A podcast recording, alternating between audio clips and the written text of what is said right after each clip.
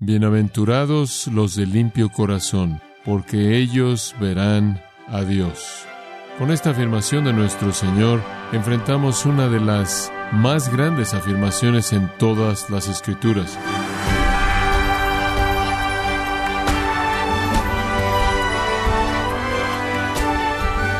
Bienvenido a esta edición de su programa Gracia a vosotros con el pastor John MacArthur. A lo largo de la historia, Parece que cada cultura y religión ha tenido su propia definición de paz eterna y alegría que viene después de la muerte. Pero a pesar de las bonitas ilustraciones que dibujan esas filosofías, son vacías y la felicidad futura que predicen no es más que fantasía.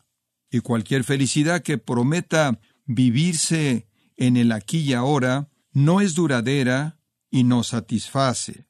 Entonces, ¿qué hace que el concepto bíblico de felicidad sea diferente? ¿Y cómo la felicidad duradera de la que leemos en la Biblia se convierte en una alegría permanente que se vive todos los días? Yo le invito a averiguarlo a continuación cuando el pastor John MacArthur nos pone en camino hacia la felicidad de adentro hacia afuera, título de la serie actual, En gracia a vosotros. ¿Acaso los judíos, inclusive ellos, habían fallado en no reconocer las implicaciones y hechos del Antiguo Testamento, como el Salmo 51.6, He aquí tú amas la verdad en lo íntimo, o sea, 6.6, no me deleito en sacrificios, sino en lealtad u obediencia? ¿O el hombre mira lo que está delante de sus ojos, pero Dios mira el corazón? Ellos estaban haciendo lo imposible por concentrarse en lo externo y no pueden hacer nada por lo interno. En el Salmo 24, Usted tiene un retrato hermoso de esta lucha. David es el salmista, y él se retrata a sí mismo como un peregrino y él va a una fiesta en Jerusalén. Este es un gran acontecimiento. Su corazón está emocionado conforme él se acerca a la gran ciudad, conforme él se acerca a el gran templo, pero conforme él se acerca en toda la euforia de la experiencia de celebrar esta fiesta en Jerusalén y estar en el templo, él es azotado con una realidad que lo humilla. Versículo 1.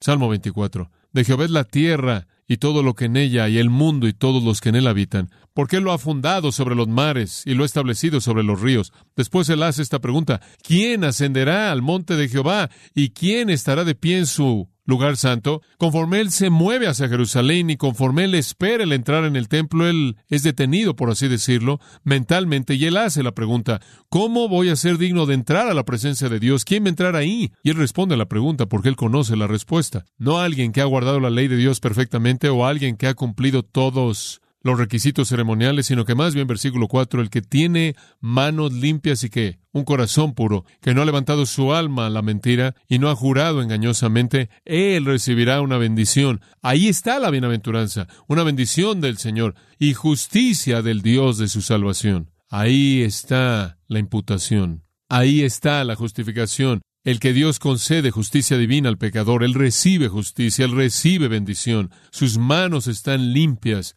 y a Él se le ha dado un corazón limpio. Usted tiene ahí justificación y usted tiene ahí conversión, transformación. ¿Quién va a ver a Dios? ¿Quién tiene el derecho de ascender a su monte santo? ¿Quién tiene el derecho de entrar a su presencia? Aquellos a quienes se les ha dado su justicia y han sido limpiados en el interior mediante la limpieza o el lavamiento de la regeneración y la renovación del Espíritu de Dios. Creo que Isaías vio la misma realidad. En Isaías capítulo 59, simplemente unos cuantos versículos del capítulo, versículo 1. He aquí la mano de Jehová no se ha cortado que no puede salvar, ni su oído no puede oír. Dios es un Dios salvador, Dios está dispuesto a salvar. El problema no es Dios, versículo 2, sino que vuestras iniquidades han hecho una separación entre vosotros y vuestro Dios, y vuestros pecados han escondido su rostro de vosotros, para que Él no oiga. Y él sigue a hablar acerca de esos pecados en los siguientes versículos, comenzando en el versículo 3, vaya al versículo 12. Nuestras transgresiones están multiplicadas delante de ti, y nuestros pecados testifican contra nosotros, porque nuestras transgresiones están con nosotros y conocemos nuestras iniquidades. Versículo 16. Y cuando él vio que no había hombre, y quedó sorprendido porque no había uno que intercediera, entonces su propio brazo le trajo salvación y su justicia lo sostuvo. Y él se vistió de justicia como una coraza y un yelmo de salvación en su cabeza, y él se vistió de vestimenta de venganza por ropa y se enredó de celo como un manto. Dios vio la situación del pecador y Dios vio que no había hombre que librara al pecador. Entonces Dios se armó a sí mismo de salvación para venir y salvar. Versículo 20. Y él vino, y un redentor vendrá a Sion. Ese redentor será Dios mismo. Él vendrá a aquellos que se vuelven de la transgresión. Isaías vio el problema. Lo que era requerido era arrepentimiento. Lo que era requerido era justicia imputada. Lo que era requerido era transformación del corazón, nueva creación, regeneración. Y fuera de eso ningún hombre puede ver a Dios, sin importar cuánta religión externa ese hombre pueda practicar. Como puede ver, el juicio siempre le ha pertenecido a corazones que son limpios, siempre le ha pertenecido a aquellos que han sido limpiados. E inclusive en el cristianismo en nuestra época no es diferente. Tenemos esas personas que tienen una religión de cabeza, tenemos esas personas que tenían una culpabilidad que los molestaba, vergüenza, temor, duda, ansiedad, fueron a sus diferentes iglesias, cumplieron con los diferentes rituales, querían saber cómo entrar al reino, querían saber lo que era requerido, pensaban que quizás podrían alcanzarlo y vivieron con una culpabilidad por quedar cortos hasta que finalmente en la misericordia de Dios y su gracia, Él los quebrantó bajo el peso de su propio pecado y clamaron a Él, pobres en espíritu y llorando y mansos, le hablaron de su hambre y sed de justicia, Él derramó misericordia sobre ellos y purificó sus corazones para que pudieran verlo. Dios llama a una religión de corazón. Un pecador, en la condición en la que está, de manera natural, es totalmente inaceptable para Dios, totalmente inepto para su reino sin importar cuán religioso sea Él, no importa cuán filántropo sea Él, no importa cuánto de la leche de la bondad humana Él de no importa cuán moral sea, no importa cuán bueno sea humanamente, no importa cuán amable sea, hasta que Él tiene un corazón limpio, un corazón purificado y ha sido cubierto con el atuendo de justicia, Él nunca verá a Dios. Dios demanda santidad. 1 Pedro 1, 16 dice, Seréis santos porque yo soy santo. Ahí está el estándar. Nadie cumple con el estándar. ¿Qué hace con esto? Primero Pedro uno de nuevo. Tiene un problema. Necesita un redentor. Necesita una justicia que no es de usted. Necesita una pureza que no es de usted. Necesita un Dios quien le concederá a usted justicia que le pertenece a él y después le dé usted un corazón nuevo. Y entonces primero Pedro 1.18 dice que eso es lo que Dios ha hecho. Fuisteis redimidos fuisteis comprados de regreso del pecado, no con cosas perecederas, como plata u oro, sino versículo 19, con la sangre preciosa, como de un cordero sin mancha, la sangre de Cristo. Y, versículo 22, en obediencia a la verdad de Cristo, el Evangelio, habéis purificado vuestras almas. Han nacido de nuevo, mediante la palabra de Dios imperecedera, viva y permanente. Eso es lo que es necesario. Cates B. Paget escribió un pequeño poema que se volvió una canción hace unos años atrás y lo dijo de esta manera. Tan querido, tan querido para Dios, no podría ser más querido,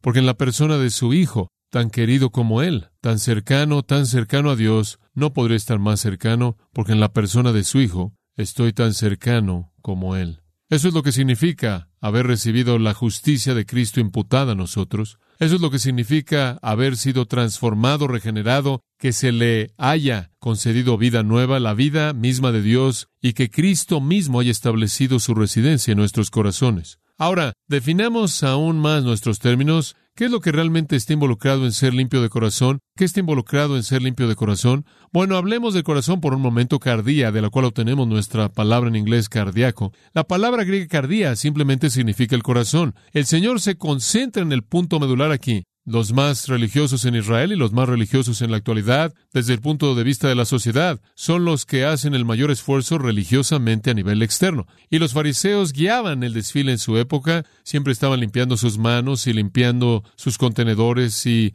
sus sartenes y siempre estaban trabajando en el exterior, ignorando el interior, estaban diezmando todo hasta la semilla más pequeña posible, estaban atravesando por sus oraciones ritualistas, pero ignoraban el amor y la justicia y la verdad, como el Señor lo señaló, habían sustituido las tradiciones de los hombres por los mandatos de Dios, y Jesús dijo, esto no tiene que ver con lo que hacen en el exterior, esto va al corazón, el centro de su persona. ¿Qué es el corazón? Bueno, obviamente es un músculo, lo vemos fisiológicamente, pero lo vemos como más que eso. Hablamos de amar a alguien con todo tu corazón, eso es algo en cierta manera extraño que decir. No decimos que amamos a alguien con todos nuestros riñones o hígado o tiroides o u otra glándula. No sé cómo quedamos en eso, excepto que lo heredamos en cierta manera de esta idea hebrea. El corazón es la fuente de la vida porque bombea el fluido de la vida en nuestros cuerpos. El corazón es usado en las escrituras realmente, en la mayoría de los casos, para referirse a la mente, la parte que piensa en nosotros, involucra la emoción,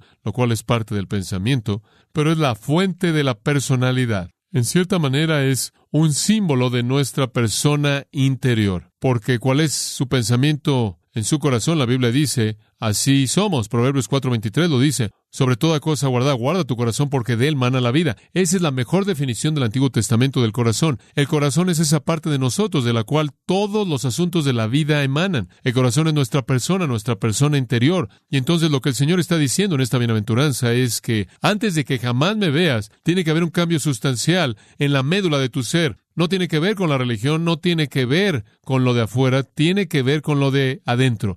Tiene que ver con un cambio dramático total de la persona interior. El problema está en el corazón. Entendemos eso porque eso es lo que decimos. Hablamos de un problema y decimos, bueno, el corazón del problema y con eso nos referimos a la médula misma, la esencia misma en donde todo está contenido, todo aquello que nos define. Esa es la razón por la que David, después de su gran pecado, Salmo 51.10, dijo, crea en mí un corazón que limpio, Dios. Quiero un corazón limpio. Y David y Saúl ciertamente ilustran esa verdad. Cuando Dios llamó a Saúl a ser rey, primero de Samuel 19, la Biblia dice que Dios le dio otro corazón. No se refirió a que tuvo un trasplante, se refirió a que Dios lo cambió en el interior, en la médula misma de su ser. Y al principio de su reinado fue bueno, pero después él desobedeció a Dios al actuar como si él pudiera funcionar como un sacerdote y no podía. Estaba prohibido y Samuel dijo, el Señor dice que el reino no continuará porque el Señor ha buscado un hombre conforme a su corazón. Dios le dio otra disposición, Dios le dio otro corazón,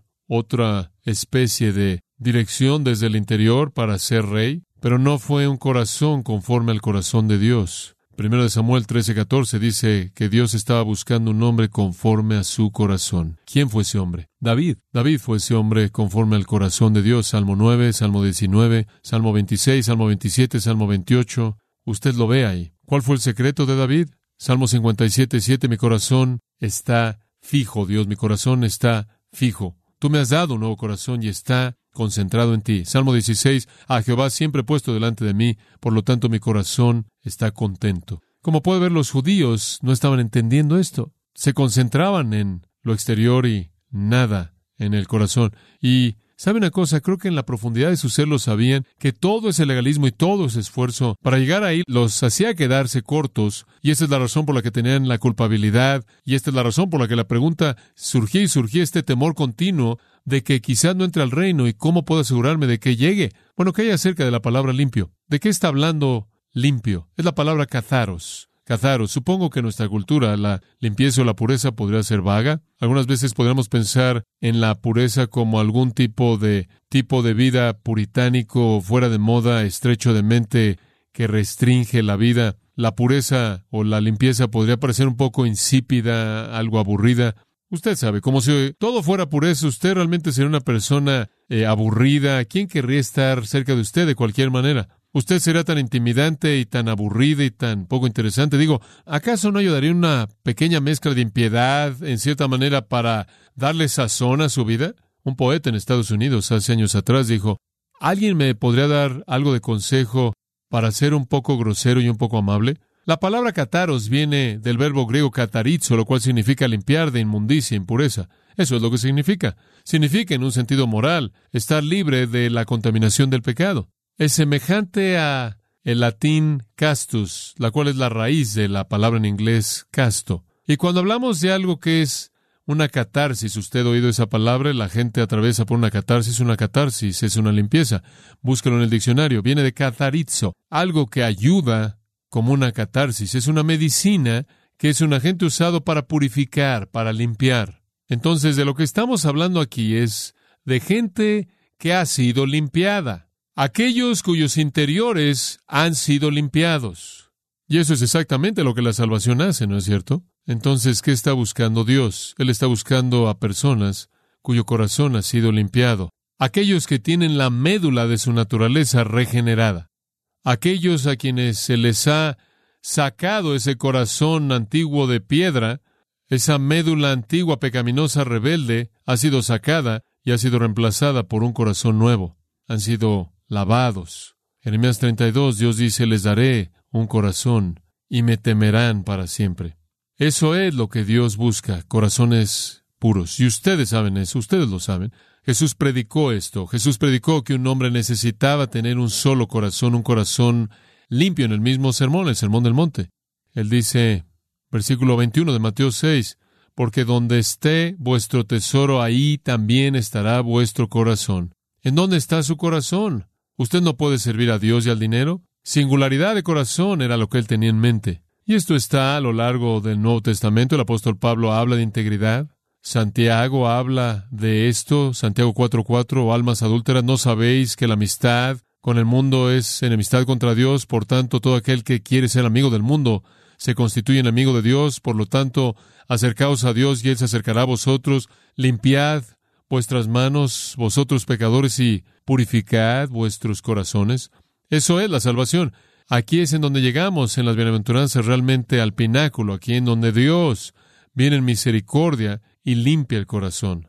Y es sólo entonces que veremos a Dios, cuando el corazón ha sido limpiado. No es sorprendente que David dijo, crea en mí un corazón limpio, Dios, y esa realmente debe ser la oración de todo penitente. Y después usted sabe, la vida sigue así, conforme usted vive la vida cristiana, usted continúa clamando como David lo hizo, que Dios mantenga ese corazón limpio y puro. Hagamos otra pregunta. Cuando hablamos de limpieza en el corazón o pureza en el corazón, ¿de qué es realmente de lo que estamos hablando? ¿Cuántos tipos de pureza hay? Bueno, hay varias cosas de las que podemos hablar. En primer lugar, llamemos a la primera pureza primitiva. Y vamos a hablar de esta brevemente, pureza primitiva. Los teólogos podrían usar eso para expresar esa pureza que está en Dios originalmente. En otras palabras, es esa pureza que es esencial a la naturaleza de Dios, como la luz es al sol, como mojado es al agua. Eso no es innato en nosotros. No tenemos pureza primitiva, tenemos impureza primitiva. Pero la pureza primitiva se refiere a esa pureza que está en Dios originalmente.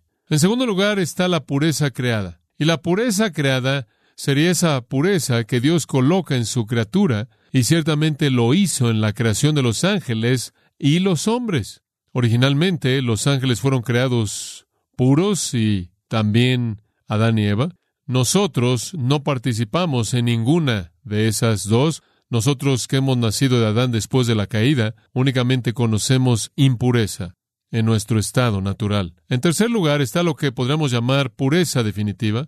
Esa es aquella pureza que le pertenecerá a los santos en la glorificación. Viene un tiempo cuando seremos glorificados y entonces llevaremos un tipo esencial de pureza.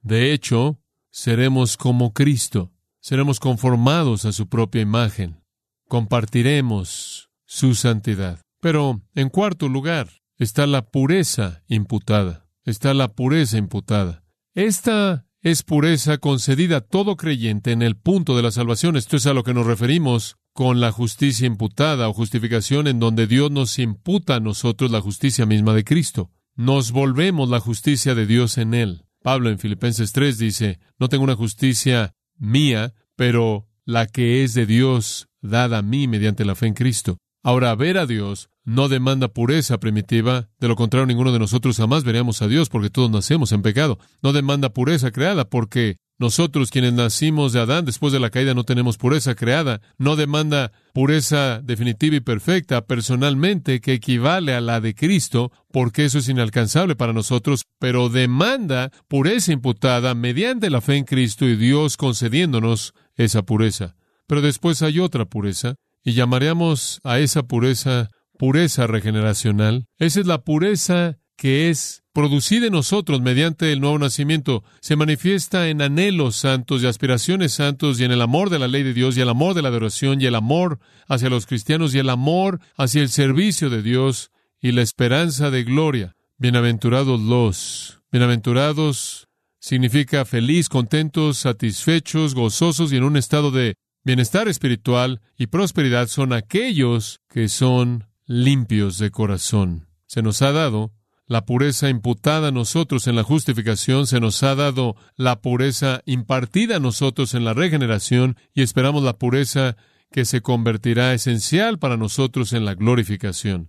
Esto es maravilloso. Mientras tanto, trabajamos en otro tipo de pureza, vamos a incluir otra, pureza práctica, ¿no es cierto? Limpiándonos a nosotros mismos de toda inmundicia de carne, perfeccionando la santidad en el temor de Dios, 2 Corintios 7.1. Nos separamos a nosotros mismos del pecado conforme nos esforzamos por vivir una pureza práctica. Y entonces, aquí se dirige a los limpios de corazón. ¿Cuál es la promesa apegada a esta pureza? Respuesta, versículo 8, ellos verán a Dios. Obsontai, me encanta eso. Realidad continua. Para nosotros es reflexivo. Ellos mismos de manera permanente y continua estarán viendo a Dios.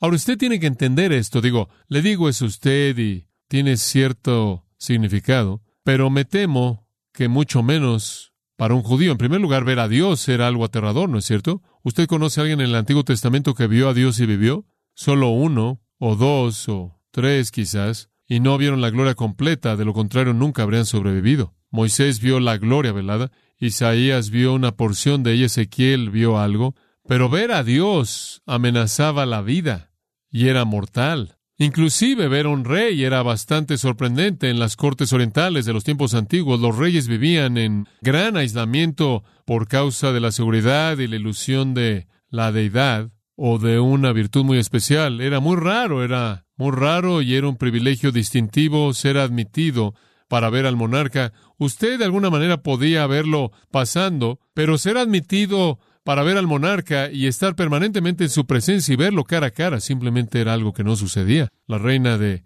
Seba quiso dicho privilegio y se le concedió ver a Salomón, pero solo personas muy especiales llegaron a estar cara a cara con el rey. Y de nuevo creo que esto fue dirigido a los corazones de la gente, del pueblo. La pregunta en los corazones era, ¿qué vamos a hacer para asegurarnos de que vemos a Dios? ¿Qué necesitamos hacer para asegurarnos de que veremos al Rey en su reino? Moisés dijo, Te ruego, muéstrame tu gloria. Como el siervo brama por las corrientes de las aguas, así mi alma te busca. Tiene sed de ti, oh Dios, mi alma tiene sed del Dios vivo. ¿Cuándo vendré y me apareceré delante de Dios? Digo, era el gran anhelo de los corazones del pueblo de Dios ver a Dios. Inclusive los discípulos dijeron, muéstranos al Padre. Ver a Dios era muy importante y muy remoto, pero realmente fue el clamor del corazón estar en el reino y ver al Rey. Y Dios dice, me verás si tu corazón ha sido limpiado. Y sabe una cosa, cuando su corazón era limpiado, la vista era inmediata. Vemos a Dios, ¿no es cierto?, mediante el ojo de la fe. Vemos a Dios en toda su gloria mediante la revelación de las Escrituras. Algún día veremos la gloria refulgente de la luz de Dios en esplendor eterno. Algún día veremos a Jesús cara a cara en su forma glorificada. Pero hasta ese entonces lo vemos con el ojo de la fe. Vemos a Dios en la historia. Vemos a Dios en las circunstancias, vemos a Dios en la creación, vemos a Dios en la providencia, vemos a Dios de manera más clara en la revelación, en las escrituras. Y el verbo aquí es usado de manera figurada, ver a Dios en el sentido de conocer a Dios, de estar consciente de su presencia y poder, cuando los discípulos le dijeron a Jesús, muéstranos al Padre, él les respondió diciendo, tanto tiempo he estado con vosotros y todavía no me conocen, han estado viendo al Padre. Como puede ver, purificar el alma limpia la visión del alma para que veamos a Dios. Lo que sucede es que la oscuridad se convierte en luz y la ceguera se convierte en vista. Y la limpieza del corazón limpia la visión del alma y de pronto usted ve a Dios, Usted lo ve en su creación, usted lo ve en la providencia, usted lo ve en las circunstancias, usted lo ve en las escrituras, usted lo ve operando en las vidas de la gente que lo rodea a usted, pero algún día usted lo verá cara a cara, en toda su gloria. Cuando yo en justicia al fin tu rostro glorioso vea, cuando toda la noche de cansancio termine y me despierte contigo para ver las glorias que permanecen, entonces estaré satisfecho. Eso es lo que David quiso decir cuando dijo que estaré satisfecho cuando despierte a tu semejanza. Solo los limpios de corazón conocen a Dios, ven a Dios, tienen comunión con Dios ahora y para siempre. Simplemente para cerrar, ¿cuáles son las señales de un corazón limpio? ¿Cuáles son las señales? Simplemente se las voy a dar a usted, usted puede pensar en ellas por usted mismo. Uno, integridad y sinceridad. Integridad y sinceridad uno en cuyo espíritu no hay engaño. En otras palabras, hay un anhelo real de justicia, un amor real hacia Cristo y hacia Dios. En segundo lugar, un hambre por mayor pureza. Si usted tiene un corazón puro, está insatisfecho con el pecado presente porque va en contra de la médula de su nueva naturaleza. En tercer lugar, un odio hacia el pecado. Salmo 119, 104, el salmista dijo, odio todo camino falso. En cuarto lugar, un amor hacia otros que conocen al Señor, un amor hacia otros creyentes, amor de un corazón limpio, 1 Timoteo dice, y pienso simplemente en otro pensamiento, estar preocupado con Dios, vivir en asombro de Dios, vivir una vida adoradora, anhelando que su voluntad sea cumplida, que su gloria venga. Ahí está. No es difícil definir las indicaciones de un corazón limpio, integridad o sinceridad, un hambre de pureza mayor, un odio hacia el pecado, un amor hacia otros creyentes y una preocupación con la gloria de Dios y la honra de Dios. Esto es lo que significa ser limpio de corazón y estos son los que ven a Dios.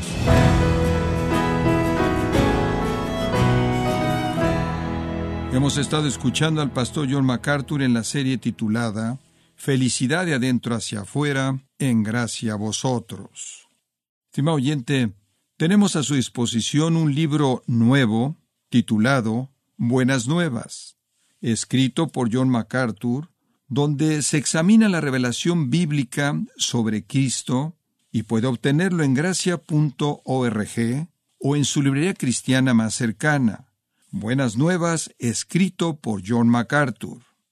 Y quiero recordarle que puede descargar en audio transcripción de manera gratuita los sermones de esta serie Felicidad de adentro hacia afuera, así como todos aquellos que he escuchado en días, semanas o meses anteriores en gracia.org. Si tiene alguna pregunta o desea conocer más de nuestro ministerio, como son todos los libros del pastor John MacArthur en español, o los sermones en CD, que también usted puede adquirir, escríbanos y por favor mencione la estación de radio por medio de la cual usted nos escucha en gracia a vosotros. Es importante conocer no solo el país y ciudad de donde usted nos escucha, sino también la radio. Para quienes contactan nuestro ministerio por primera vez, pueden solicitar una copia del mensaje de promoción sin costo alguno, un mensaje por oyente únicamente. Si usted vive en los Estados Unidos o Puerto Rico, escríbanos a Gracia Vosotros, P.O. Box 4000, Panorama City, California 91412. O puede escribirnos a través del siguiente correo electrónico radio arroba gracia.org. Bueno, en nombre de John MacArthur y el personal de este organismo, queremos darle las gracias por su tiempo y sintonía y queremos pedirle que no deje de orar por este ministerio, como también por la estación de radio por la cual usted nos escucha de lunes a viernes. Este es su amigo Miguel Contreras, invitándola a que sintonice nuestra próxima edición para que juntos continuemos desatando la verdad de Dios un versículo a la vez. No se lo pierda, aquí en Gracia Vosotros.